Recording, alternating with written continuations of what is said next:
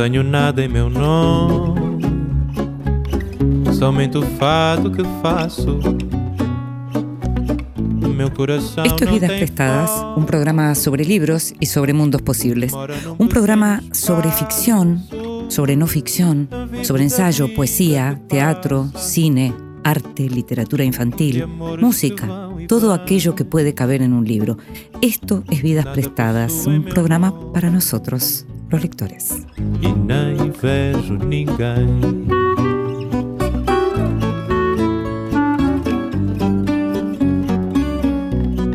Y a nosotros los lectores, a los que nos gusta leer, que en general nos gusta leer a solas, también nos gusta que nos lean en voz alta. Esta vez le pedimos a la escritora Luciana Sousa que nos leyera. En voz alta, cuentos breves, poesías, lecturas para compartir. Yo me quedé a acompañar a mis muertos, que no me dan las ganas de seguir, ni las piernas además. De tener menos años, un suponer, los hubiera secundado en tamaña locura. Por ahora es pura mortificación, en derrotas y ventajas. No soy tan enteramente. Cuando llegué aquí con Garay, yo era un bozalbete comedido y me vine sobre las aguas del río, que no soy de los que andan sobre la tierra. La tierra es breñosa, saca ponzoña de cualquier cosa, que una espina, la anigua, la baba del sapo, las picaduras, tantos agobios, uno es liquidado por las meras sabandijas. El agua no tiene sin embargos, se va en limpideces. ¿Dónde se ha visto un agua que no sea más rápida que el hombre? La tierra lastima los talones del que no tiene caballo y obliga a que la pisen palmo a palmo. Así pues me quedé. Veinte veces los timbúes me quemaron la casa, otras veinte la he vuelto a levantar. Los timbúes son más propiamente una nación que se llama quiluazas y también calchines, Siempre he dado batalla y ahora que ellos se van yendo, me preparo para la última. Así es. Yo vine mozo, guapo y fuerte, pero ahora no me desmerezco. Bajé de la Asunción con Juan de Garay y una runfla de mozos como yo, mestizos. El río a la vera estaba, el río ahí sigue estando, igual que el camino al que las lluvias no logran borrar. Y la tierra, la tierra siempre se malquistó con ellos, no la han sabido querer. Desencantar era lo que se habían propuesto hacer con ella. Fragmento de Río de las Congojas de Libertad de Mitrópulos.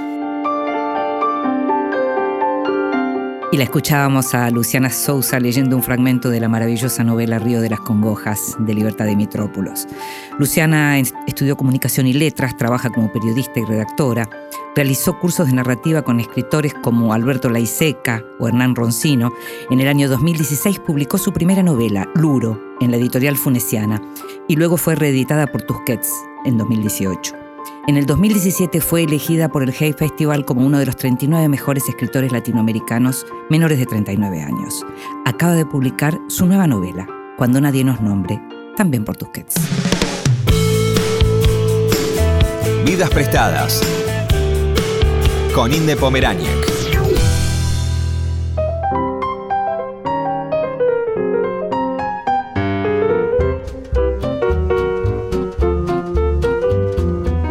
María Teresa Andrueto es una premiada narradora, ensayista y poeta argentina.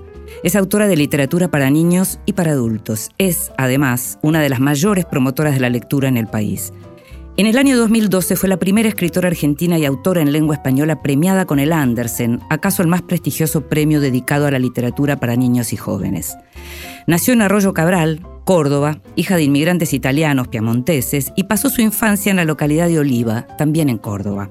Es licenciada en Letras Modernas por la Universidad Nacional de esa provincia y es autora de Stefano, La Niña, el Corazón y la Casa, Veladuras, Clara, entre sus libros para chicos y adolescentes, y de Los Manchados, Lengua Madre y el libro de cuentos No a mucha gente le gusta esta tranquilidad, ensayos como Hacia una literatura sin adjetivos, además de varios libros de poemas entre la llamada literatura para adultos.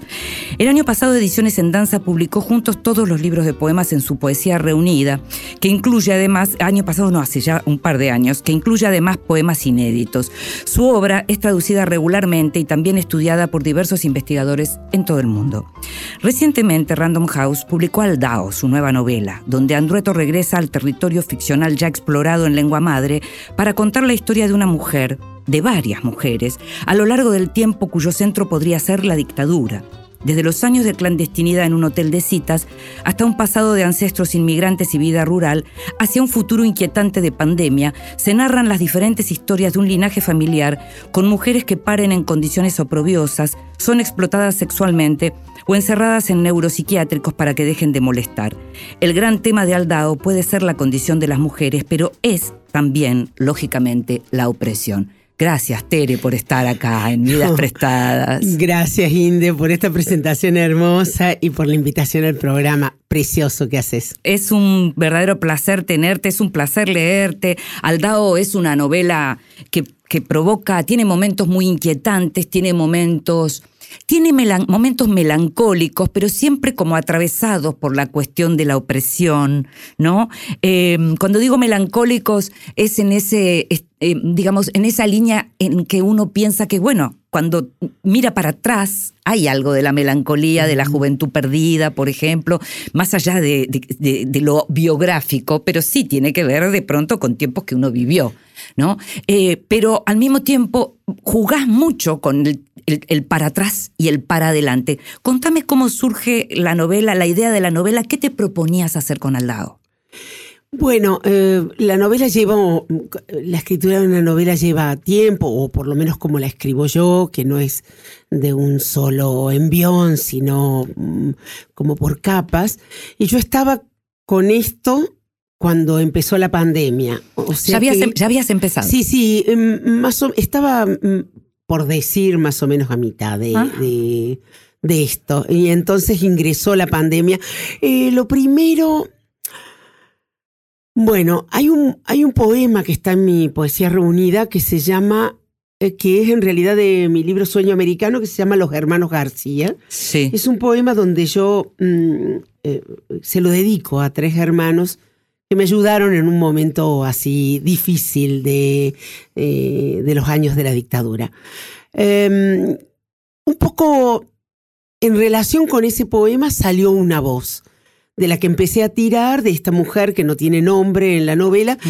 y eh, digamos, eh, la novela echó a andar, avanzó hasta un determinado punto. Yo muchas veces me ha pasado esto, otras veces me ha pasado esto, que me parece que con esa primera voz que aparece yo puedo llegar a contar todo, todo todo lo que no sé que voy a contar, porque tampoco sé a dónde voy a ir, porque para mí la novela es una abrir una puerta hacia algo, mm, digamos, sin saber exactamente hacia dónde llegaría, ¿no? Mm. Em, Esos tres hermanos. Sí. ¿Son Juan, Antonio y Mari? Sí. Mm. Esos tres hermanos son Juan Antonio y Mari y son nombres reales de tres personas que fueron muy amorosas conmigo.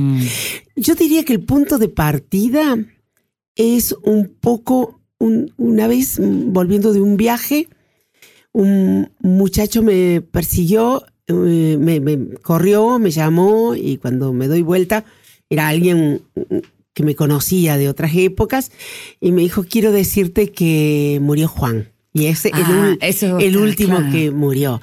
Y entonces eh, empezó a darme vuelta a una época. Por supuesto que no es, eh, lo he dicho, lo aclaro todas las veces, no es mi vida, no, son, digamos, porque el interés no es contar lo que yo viví, sino prestar algo de mi experiencia a algunos personajes. Entonces esa experiencia a veces va distribuida, sí. Mm. Es como, yo siento que es como, la experiencia es como un desván que uno tiene a la hora de escribir, ¿no? Y entonces si un personaje necesita algo, por ahí uno puede bajar al sótano a, buscar. a buscar algo. Este, luego esa voz em, dijo hasta un punto y, bueno, y algo se cerró ahí. O, se cerró parcialmente. Eh, entonces, bueno, eh, entre, por supuesto que hay hiatos, de, hay tiempos entre unas partes y otras, pero empecé a mover a ver qué pensaría la hija. Mm. ¿no? O qué pensaría la madre, mm. que es algo que me aparece siempre, ¿no? La, la idea que te aparece en tu vida en general. ¿Qué pensaría la madre? ¿Qué pensaría las hijas? ¿No? Eso, lo caleidoscópico, ¿no? Como que un asunto no es el asunto, sino quien lo mire, cómo, desde qué momento. Mm. Bueno, eso. Después se metió la pandemia, porque la pandemia estábamos viviéndola. ¿Estabas muy este asustada cuando arrancó la pandemia? ¿Tuviste miedo de que fuera para siempre? Pensé que, en algún momento pensé Mm. que podía ser para siempre. No, no, no registro tanto. Sí, el miedo, sí, un miedo, no tanto un miedo personal, porque nosotros vivimos en un lugar con mucho terreno, Claro. muy... eh, digamos, Aire no te faltaba. no, eso no. Mm. Y, y con, bueno, muchos libros en casa, con la posibilidad de ver películas, cosas para hacer. Pero, pero, por ejemplo, yo recuerdo, y esto es un, es un dato biográfico, Sí. pero, por ejemplo, la imposibilidad de ver un nieto. Exacto. Claro. Bueno, no solamente eso, sino la imposibilidad de ver el nieto que nació. Recién nacido, Que claro. nació, claro, que Mm. nació, Homero nació en mayo del 2020. Claro, claro, claro. Sí, ese miedo, un miedo más extendido hacia los otros, ¿no? ¿Qué podría Este, pasarles a los sí, demás? Sí, ¿qué podría pasarle a los demás o cómo están viviendo otros en, en- en distintas situaciones? Por ejemplo, una de mis hijas eh, trabaja en cuestiones que tienen que ver con la salud, entonces, Claro. bueno, ese tipo de cosas, ¿no? Claro, claro. Este, mm, sí, después quizás a lo mejor en el momento tuve tuve un miedo más fuerte y ahora lo he olvidado, ¿viste? Que uno sí, por eso te preguntaba, porque también, y ¿no? bueno, pero porque uno necesita sobrevivir. Sí, por supuesto. Y en relación con eso, también, eh, si vamos al caso, la voz y el personaje, esta mujer que está en ese hotel, que está escondida, primero con un hombre, luego sola con esa hija, ahí empieza como el- eh, esta parte que yo digo de, de los partos en situaciones eh, Sí. insólitas y hasta Sí. oprobiosas, ¿no? Sí, Porque hay varios de esos partos en la novela. Sí. Muy Ah, dolorosos muy algunos. Fuertes, muy fuertes. Porque está también en la otra historia, la de los Gómez, que es. Porque en realidad, de algún modo, son historias de dos mujeres, ¿no es cierto? De eh, dos amigas. Sí. Podríamos. O Claro. Como hermanas. Y hay dos ramas familiares, Exacto, entonces, sí, ¿no? sí. Exacto. Este, sí, eh, el- lo que pasa es que, bueno, también está eh, la idea de un hotel de citas. Me era útil porque por ahí puede pasar mucha gente. Entonces me permitía una, mm, ¿cómo diría? Una diversidad humana que, que no se daría en una casa, por Mm, ejemplo. Sin ¿no? duda. Entonces, eso, ¿no? Yo siento que ahí hay como un, un- es un núcleo de irradiación, digamos, Mm. el hotel. Bueno, a mí me gusta mucho, he leído mucho el neorrealismo italiano Sí, y también hay el mu- hay cine, mucho de eso. hay una marca, Sí. claro, y pensaba, por ejemplo, en una novela preciosa de Vasco Pratolini que se llama Crónica de pobres amantes y es una calle. Es todo lo que pasa en esa calle, ¿no? Se me cruzó en algún momento eso. Y yo creo que el tema de que sea un, eh, un lugar donde pueden pasar muchas personas en situaciones diferentes, entre la, la combinación del lugar como posible de habitar por gente de paso y la época, Mm. eh, la dictadura, entonces el encierro, el, el repliegue, Sí, sí. bueno, me permitía estas, estas formas. Es de interesante, algo interesante es que mm, lo que aparece es gente solidaria, porque uno de los grandes temas Sí. también es la solidaridad en la novela. No aparecen, o, o si aparecen, aparecen poquito los buchones, porque aparece también el buchón. pero no tanto. Pero sí. lo que más aparece es aquellos Sí. que colaboran para que el otro pueda sobrevivir, justamente. Es lo que ¿no? Mm. yo pienso, porque vos sabes que es lo que yo pienso en la vida, digamos, y también cuando he vivido en situaciones de carencia, siempre he visto eh, ciertos destellos de luminosidad en las personas, aún en, en los momentos más tremendos, Mm, ¿no? mm. Es parte de lo humano también, ¿no?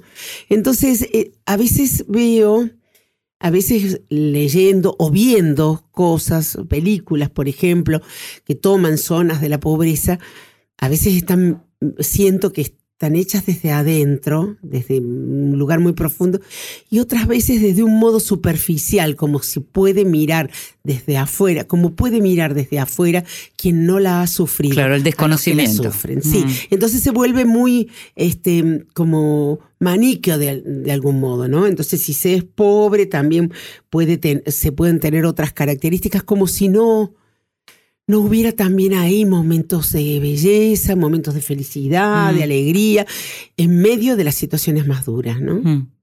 Me, me impresiona porque aparece la explotación sexual, aparece el incesto, aparecen, digamos, perversiones importantes.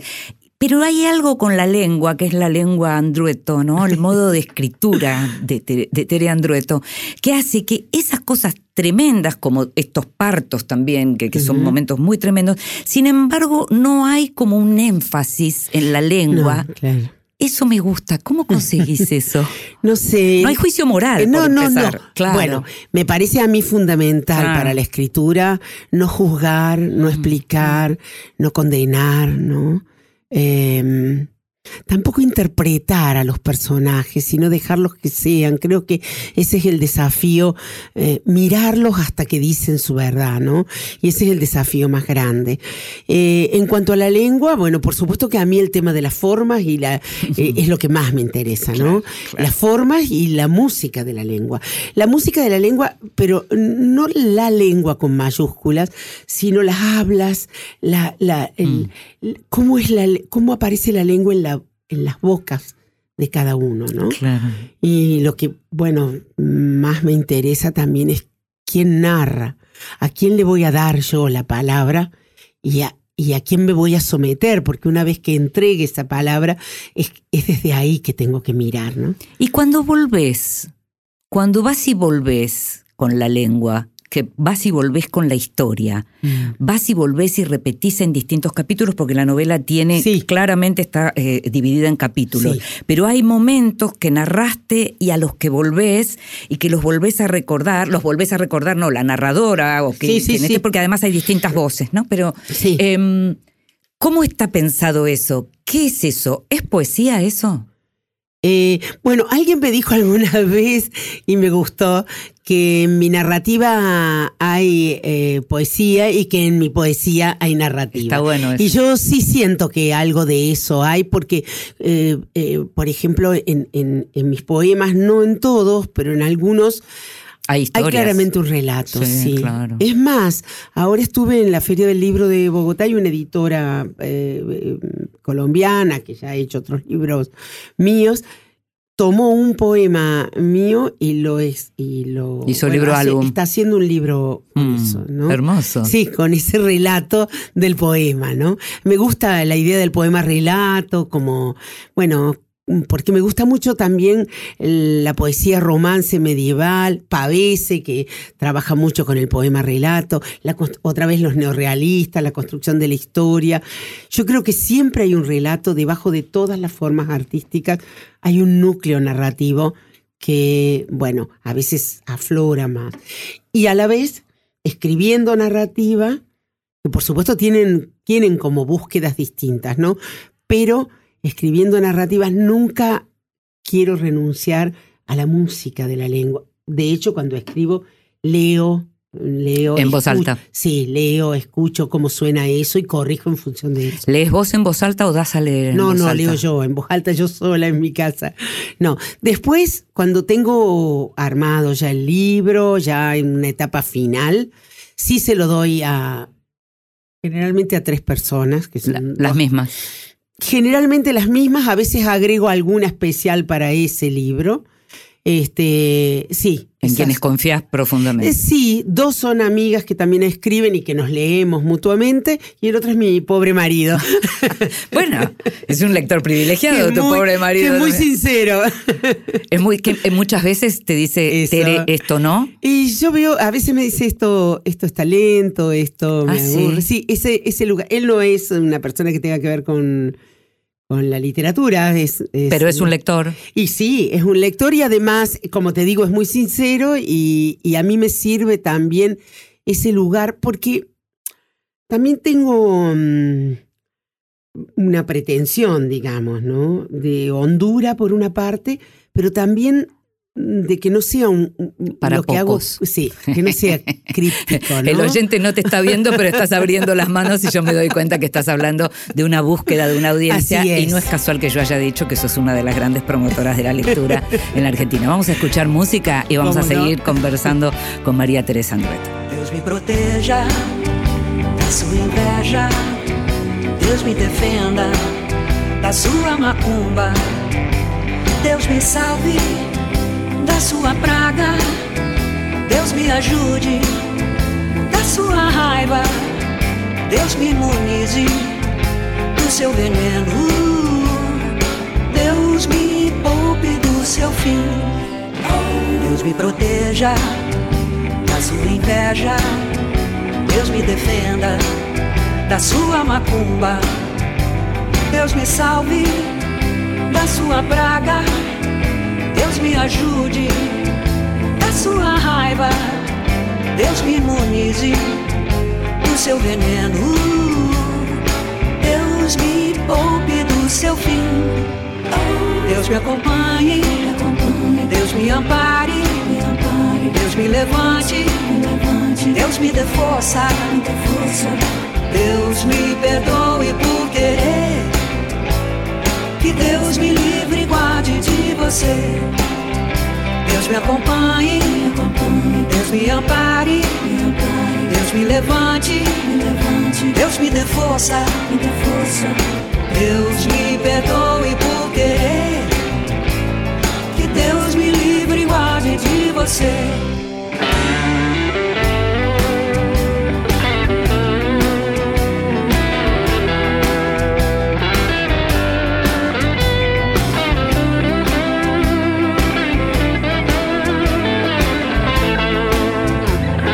Esta es la voz de Rita Lee. Reza. Deus me perdoe por querer. Que Deus me livre e guarde de você. Deus me livre e guarde de você. Deus me livre e guarde de você.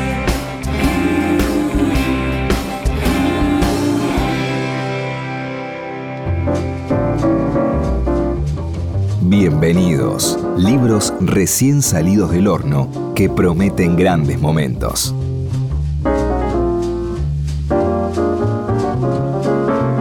Y en los bienvenidos de esta semana, en donde todavía están los restos que nos quedan de lo que fue la feria y demás, tenemos poesía, tenemos narrativa y tenemos también bocetos. Cuando digo todo cabe entre las tapas de un libro, tiene que ver con eso. Lula Bauer escribió Lleva su nombre, publicado por Pánico el, Pánico, esta editorial que publica poesía, es un libro de poemas, y es un libro de poemas en donde lo que aparece es la maternidad. Eh, la maternidad y lo que esto quiere decir. Mi hijo nació por primera vez, fui su primera madre, dentro de su cuerpo un alma nueva se abría, no venía de otro cuerpo, lo había creado así, nuevo. Nos abrimos juntos al segundo, partieron la placenta en dos para sacarlo, brillaba con la boca abierta, pero no cerré con un beso su llanto, sino que después, calmos, dormimos juntos sin habernos visto nuevos los dos. Este es un poema que se llama El Principio y está en, ese, en este libro que te digo, lleva su nombre de Lula Bauer, publicado por Pánico. El Pánico Lula es fotógrafa y docente. Eh, publicó también antes, eh, de manera independiente, su primer libro, Un Inventario, y este libro fue presentado por las chicas de Piel de Lava recientemente. Escritores en Terapia es un libro que reúne los trabajos de alumnos, de quienes cursaron eh, en, en el Centro Rojas, en el Centro Cultural Rojas, con Gabriela Saidón Talleres. Escritores en Terapia entonces tiene edición y prólogo de Gabriela que cuenta quiénes son los que acá están, los que acá muestran su obra. Fue publicado por Sudameris Libros y es eh, un libro que está bueno para ver qué se produce cuando uno estudia con gente que sabe y que, gente que no sabe enseñar. Block 2 de Adriana Joel, Biografía de una mirada, reúne bocetos y fotografías de Adriana, que también es editora, esto está publicado en Paradiso, que es la editorial justamente de la que ella es editora, reúne estas fotografías junto con textos, con, textos de Saer, por ejemplo, que van de algún modo eh, eh, ilustrando, esta vez son los textos los que ilustran estos bocetos, estas fotos, estas ilustraciones de Adriana Joel. El libro se llama Blog 2, publicado por Paradiso.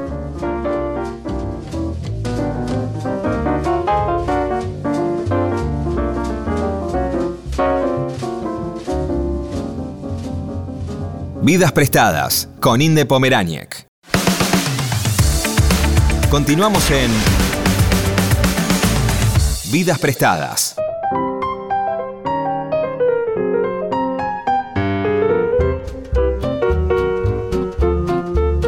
Y seguimos en Vidas Prestadas, este programa sobre libros y sobre mundos posibles, y nos estamos dando el gusto de hablar una vez más y en vivo y en directo con María Teresa Andrueto, con la Tere.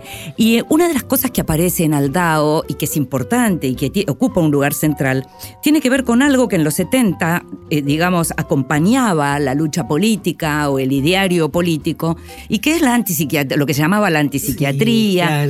Eh, y, aparece de, manera como, como insólita por un lado, y por otro lado va tomando la forma que tiene que ver con los personajes que estamos viendo. Contame un poco cómo surge eso y qué te pasaba a vos en los 70 con eso.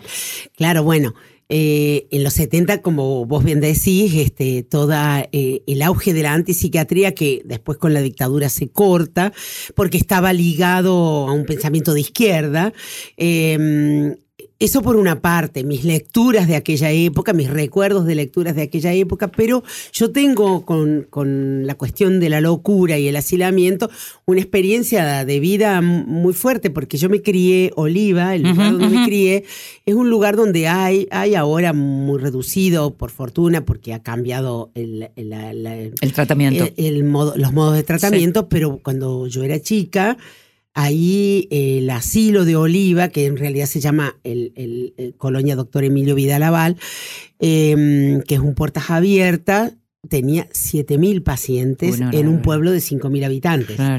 Entonces, eh, bueno, como era puertas abiertas, había también pacientes que eh, deambulaban por el pueblo. Nosotros íbamos mucho al asilo. Mis padres no trabajaban ahí, casi todo el pueblo trabajaba ahí. Pero bueno, la, la, madre de mi amiga, el padre de otra amiga, etcétera. Así que íbamos muchas veces, incluso ahí se hacía, se hacía una fiesta muy grande para el Día de la Virgen del Carmen, que era eh, la patrona del asilo, una fiesta muy grande donde iba gente del pueblo y se, digamos, se baile. Se cruzaban los, los, entre, los locos con los no locos, claro, claro. Eh, o sea que yo tengo esa base. Luego, una de mis hijas trabaja en, en unos... Eh, en una institución, unos proyectos de desmanicomialización. Entonces, bueno, tengo también lecturas de eso. esas lecturas han atravesado mi vida con interés.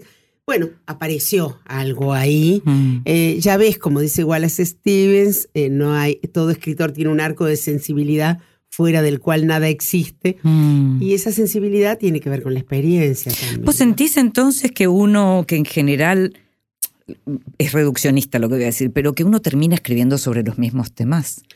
Sí, yo creo que, o por lo menos con un...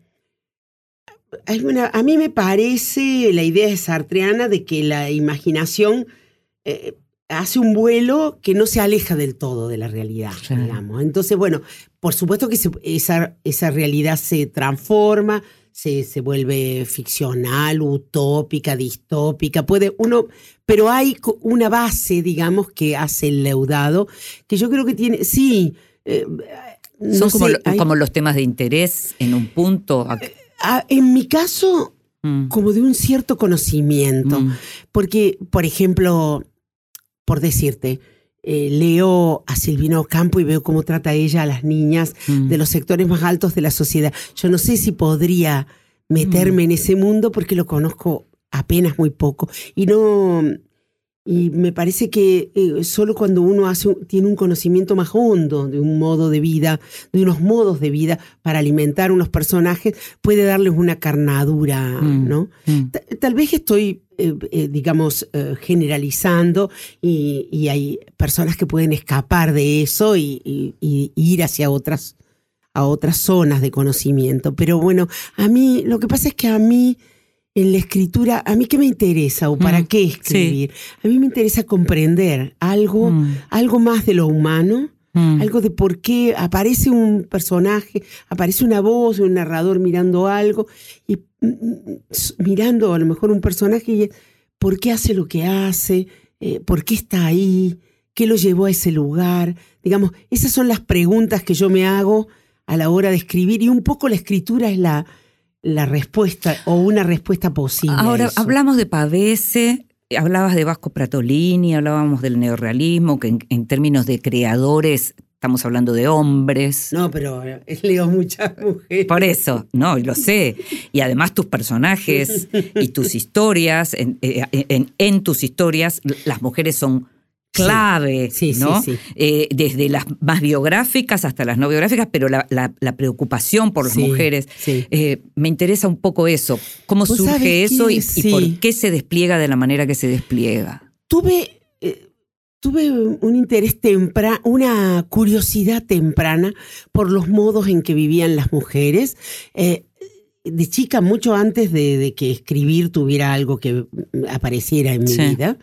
Eh, por ejemplo, me llamaban la atención algunas mujeres del pueblo. Vos pensás que yo me crié en un barrio de un pueblo pequeño, en una época en que no había, eh, digamos, no salíamos virtualmente de la Pero mirabas mucho, vos mirabas Pero mucho. miraba mucho. te- claro, Y y, por ejemplo, mucho, Claro. mucho. Desde temprano me apasionaron las historias. Tengo algo que no sé bien qué hago, pero las personas me cuentan cosas todo el tiempo, más aún las personas que no saben que yo escribo. Qué Eh, increíble. sí, sí, sí. No- porque no es que me cuentan para que escriban, ¿no es cierto? Ahora nomás, le contaba a mi marido, viniendo, tomando un, un- un Uber para um, ir desde Bogotá al aeropuerto, este, el conductor me contó Su vida. su vida. y en algún momento se largó a llorar, paró el auto y yo también me emocioné. Y me, mm, esas cosas me pasan con mucha, me han pasado siempre. Sí. Aún cuando no escribía, aún cua- bueno. y Bueno, este- hay este no personas, hay personas que resultan como confiables para uno las ve como oreja, ¿no? Sí, algo de eso Mm. hay y seguramente pregun cuando el otro empieza a contar, El me modo de pregunto, preguntar. sí, algo, Total. algo de eso que muestra mi interés por las historias.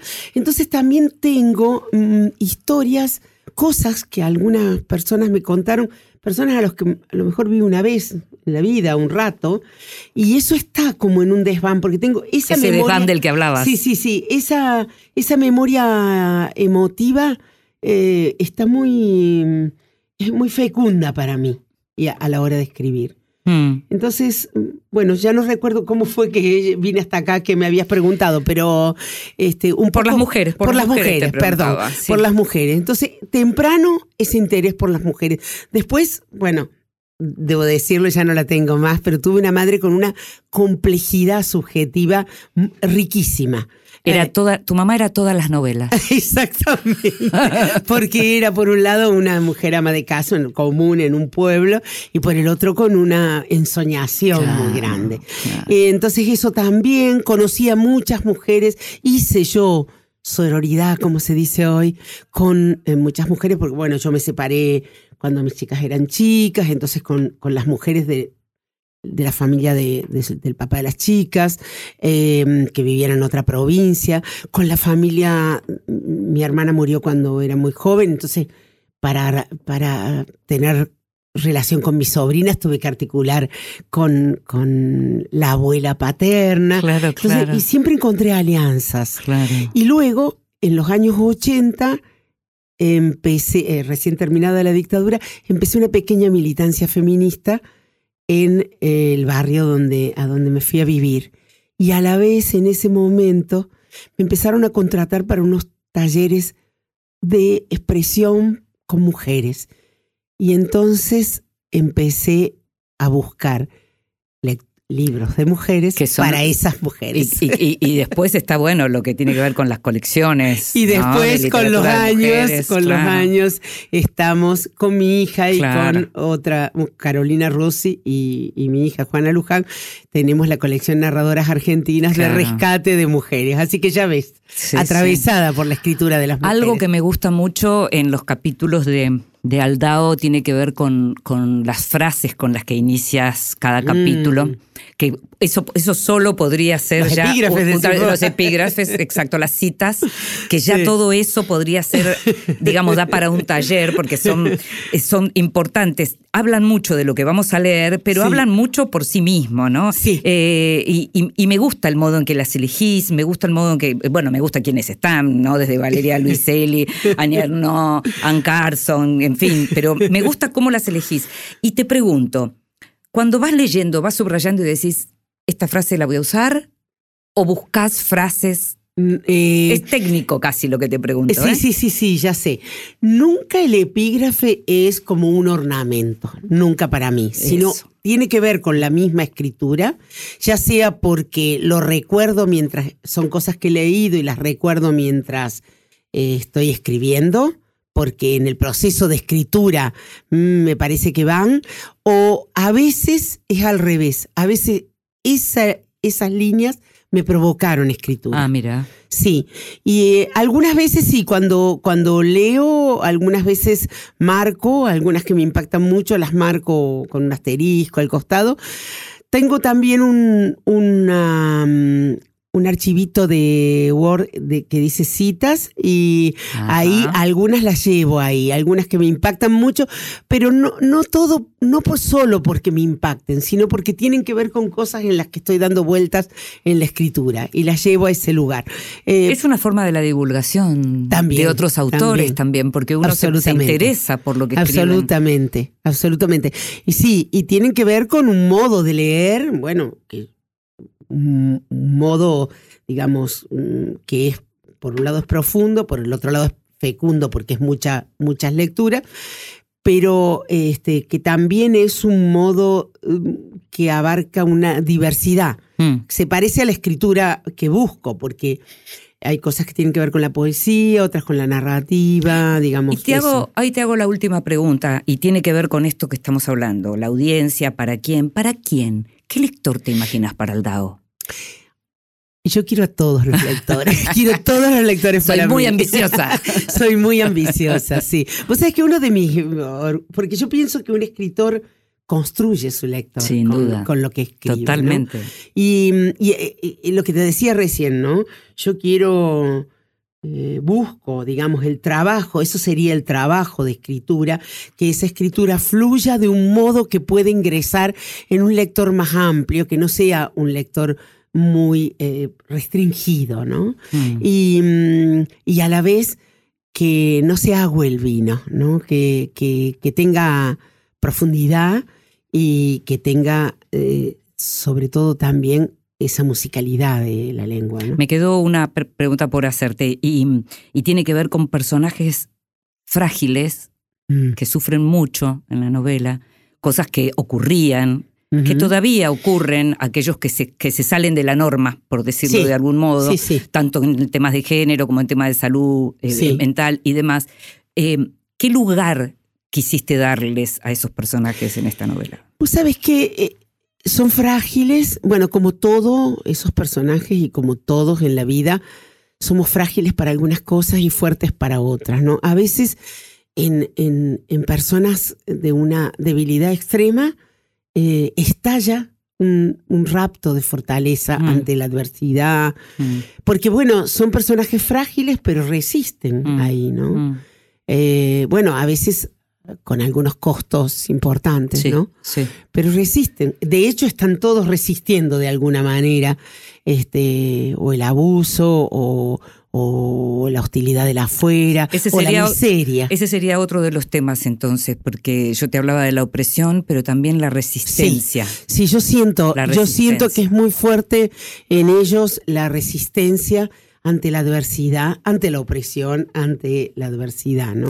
Porque van juntas también, ¿no? Sí, sí, sí, sí, Eh, sí, digamos, sí. son como dos caras de una misma cosa. La resistencia, qué palabra importante. Y es una palabra importante para esta novela en donde además la cuestión política aparece de Así- manera muy relevante. Tere, qué placer, ¿eh? muchas gracias por estar con nosotros. ¿eh? No, muchas gracias a vos. La verdad, el programa es precioso.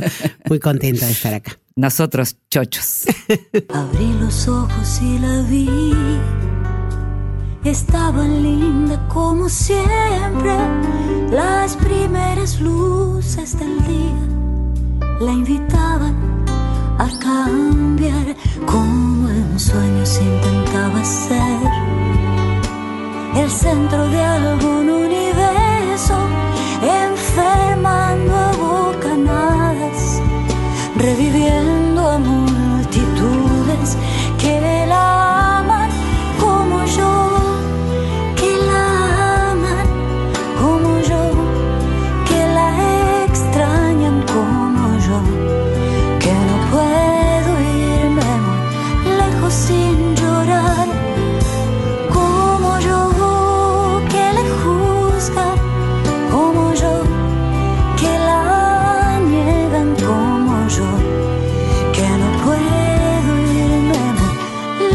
sin llorar.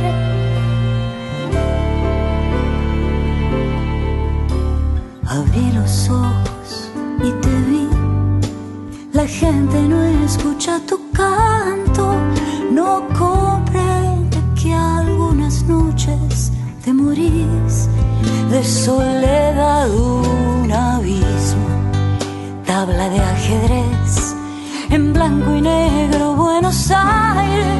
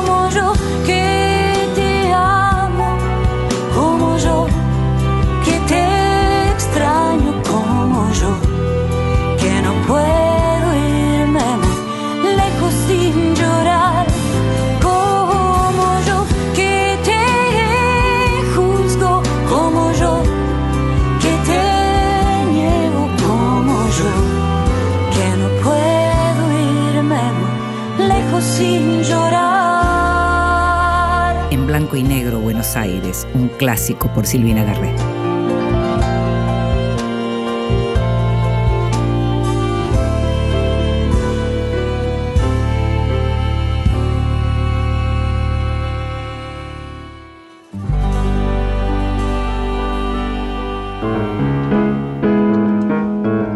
Bibliotecas. Títulos al alcance de la mano.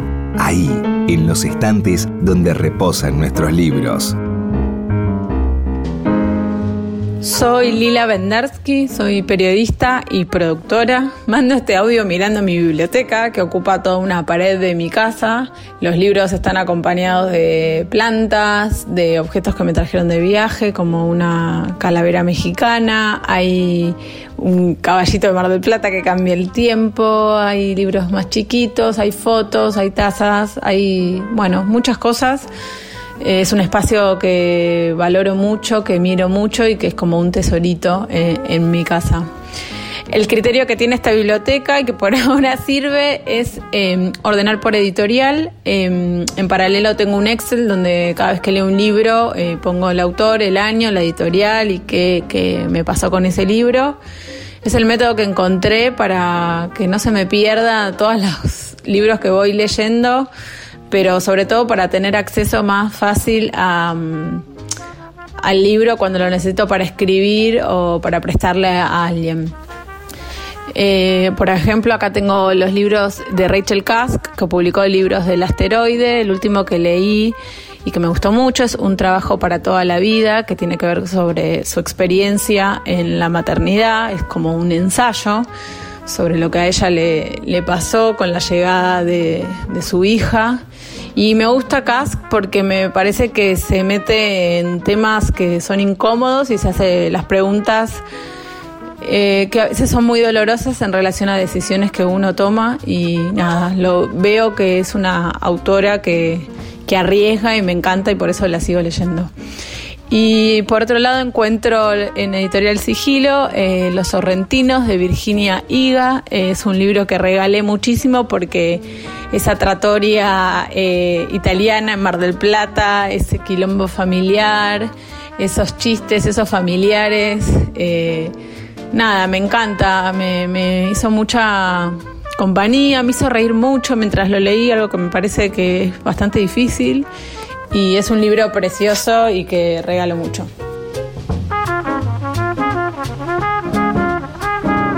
Y la escuchábamos a Lila Vendersky hablándonos de su biblioteca, destacando Un trabajo para toda la vida de Rachel Kusk y Los Sorrentinos de Virginia Higa, libros de los que hemos hablado en su oportunidad o más de una vez acá en este programa. Lila es productora en De Acá en Más, el programa que conduce María O'Donnell en Urbana Play, es columnista en Algo Más en el Destape Radio, acaba de publicar Cosas que me deprimen, un fanzine que surgió de un hilo de Twitter y que compila escenas de la vida cotidiana con el foco puesto en el absurdo de algunas situaciones que de tan deprimentes pueden llegar a causar risa.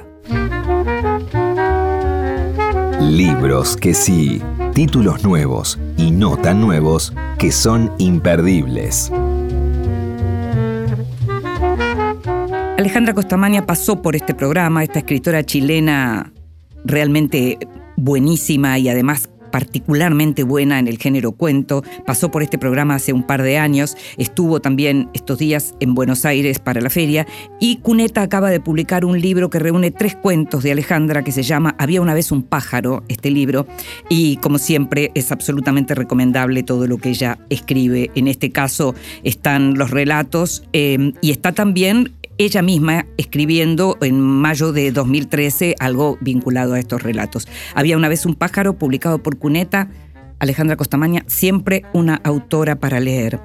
Como siempre es un autor para leer, Fernando Aramburu, tuve el gusto de presentar con él, de acompañarlo en la presentación de esta nueva novela Hijos de la Fábula, publicada por Tusquets, una novela que también tiene en el centro eh, eh, a ETA, pero esta vez eh, a la manera de una tragicomedia, en donde dos chicos muy jóvenes son llevados a Francia, a la casa de unos granjeros que colaboran con la organización terrorista, están esperando que los convoquen para empezar a entrenar y justo ETA eh, llegan tarde para la historia porque justo ETA decide abandonar la lucha armada. Pero ellos resisten, son chicos que aparecen como muy inocentes y como muy tiernos y al mismo tiempo como algo torpes, eh, la novela sigue ese itinerario de lo que son ellos, encontrándose también con algún viejo militante de ETA que está bastante cínico. Ellos insisten, quieren formar una nueva agrupación, pero no tienen dinero, no tienen armas, les falta disciplina, se entrenan. Hay montones de escenas que son desopilantes, otras que son tristes, definitivamente tristes.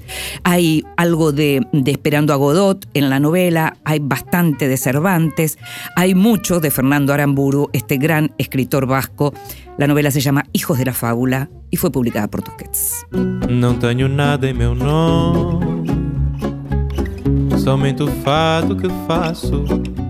Y llegamos al final de este Vidas Prestadas. Vas a poder escucharlo, ya sabes, cuando quieras, en la página de la radio o en tu plataforma de podcast favorita. En la operación técnica estuvo Ezequiel Sánchez, en la edición Leo Sangari, en la producción en esta quinta temporada consiguiendo todo y mucho más Gustavo Kogan. Me llamo Inde. Me encantó hacer este programa para vos. Nos estamos escuchando. Chao.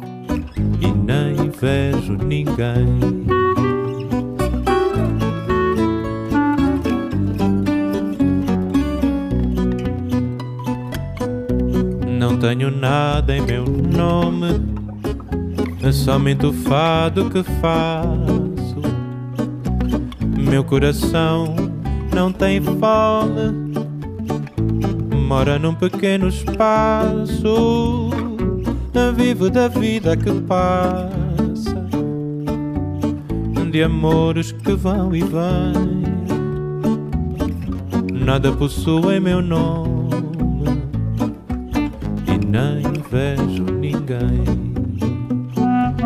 Lamento se não me querias por mim. Não vias o quanto sou rico assim. Um dia virás me dizer: Não vivi, só posso ter pena de ti. Fortuna ganhei, tanto quanto perdi. Não tenho posses nem peço de outras paixões já sobrevivi. Sei dos meus erros, confesso. Adeus, não olho para trás. O tempo todo consome. Perde-se o ouro, o amor se desfaz.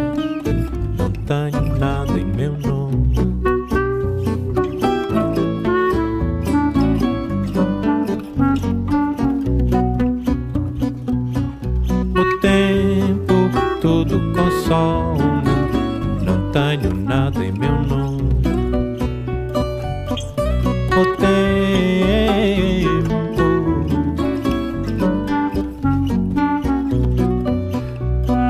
Lamento se não me querias por mim. Não vias o quanto sou rico assim. Um dia virás me dizer: Não vivi, só posso ter pena de ti. Fortuna ganhei tanto quanto perdi. Não tenho posses nem peço. De outras paixões já sobrevivi. Sei dos meus erros, confesso. Adeus, não olho para trás. O tempo todo consome. Perde-se o ouro, o amor se desfaz. Não tenho nada em meu